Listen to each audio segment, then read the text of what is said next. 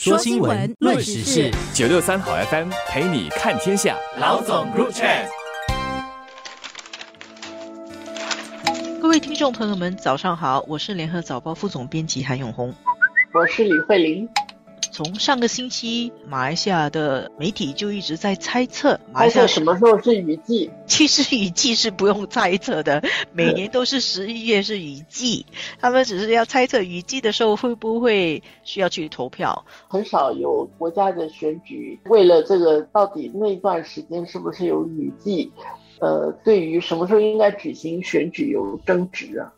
对，结果到了星期一就答案揭晓了，首相。伊斯曼已经宣布解散国会，按照他们的宪法，他们就要在六十天内必须举行新一届的马来西亚大选。我自己的感觉，二零一八年的时候，因为推翻了执政这么多年的乌统嘛，那个时候我想很多人抱着一些期望，觉得马来西亚的政治可以有所改变，政局会有所改变。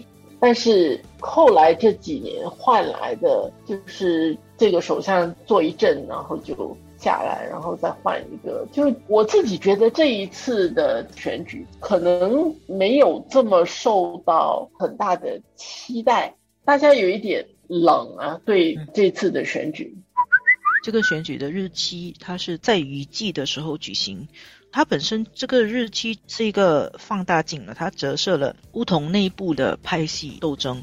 乌统党主席阿莫扎西，他本身是官司缠身，他有一个案子要在十一月十日的时候去审讯。他如果被定罪的话，他就不可以去参加国会议员的选举。然后他本来可能也有首相梦，就成为泡影了。所以他其实是一直在逼现在的。首相伊斯麦尽早举行大选，而且这些乌统的高层啊，他们都已经下令叫伊斯麦要尽早举行大选了。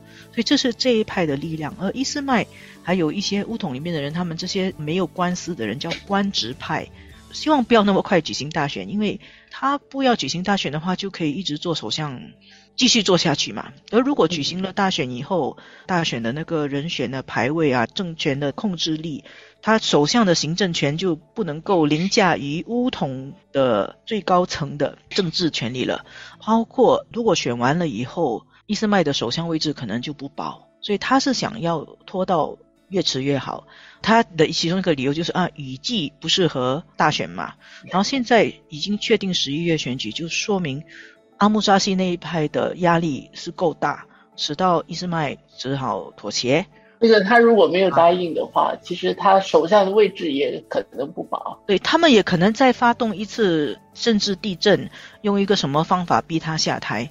而且伊斯麦在党里面他的排位其实只是第三名，所以他也只好接受。也可能他们幕后做了一些交易了。所以在这个十一月雨季的时候选举，就可以看出来它里面的斗争。我们也看到马哈迪他的这个祖国行动阵线啊，他已经说他会。参加这个弗罗交易国会选区的选举嘛？他还可以做首相吗？他说，如果国家需要他的话，他是愿意出来做首相的。九十七岁的高龄不是一个障碍。后后面这句话是我说的，他没有直接讲。国家如果需要他们都退下来的话，他们是不是可以都为了国家的利益而退下来？但是这就是一个吊诡的地方，他们出来选，人民还给他们票啊。所以你怎么告诉他国家需要他退下来呢？所以他这整个是一个文化、一个政治文化的情况。通过你承诺你派糖果，很多地方当然也会派糖果了，但是你完全是基于选举前这样的一种做法，这个是他们的政治文化。他跟选民之间其实可以说有一种默契，选民也不是不知道。这样的一些情况，但是选民也接受，选民也要得到实质的利益。到最后，可能对整个国家来说不一定是一个最好的结果，但是它能够无继续的维持这样的所谓的民主制度。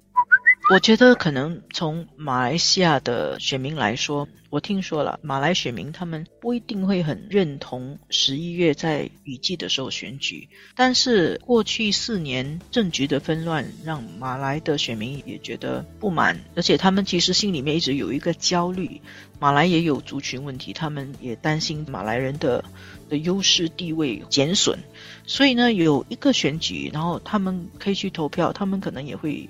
认为这是一个再来一次的机会，会愿意去投票。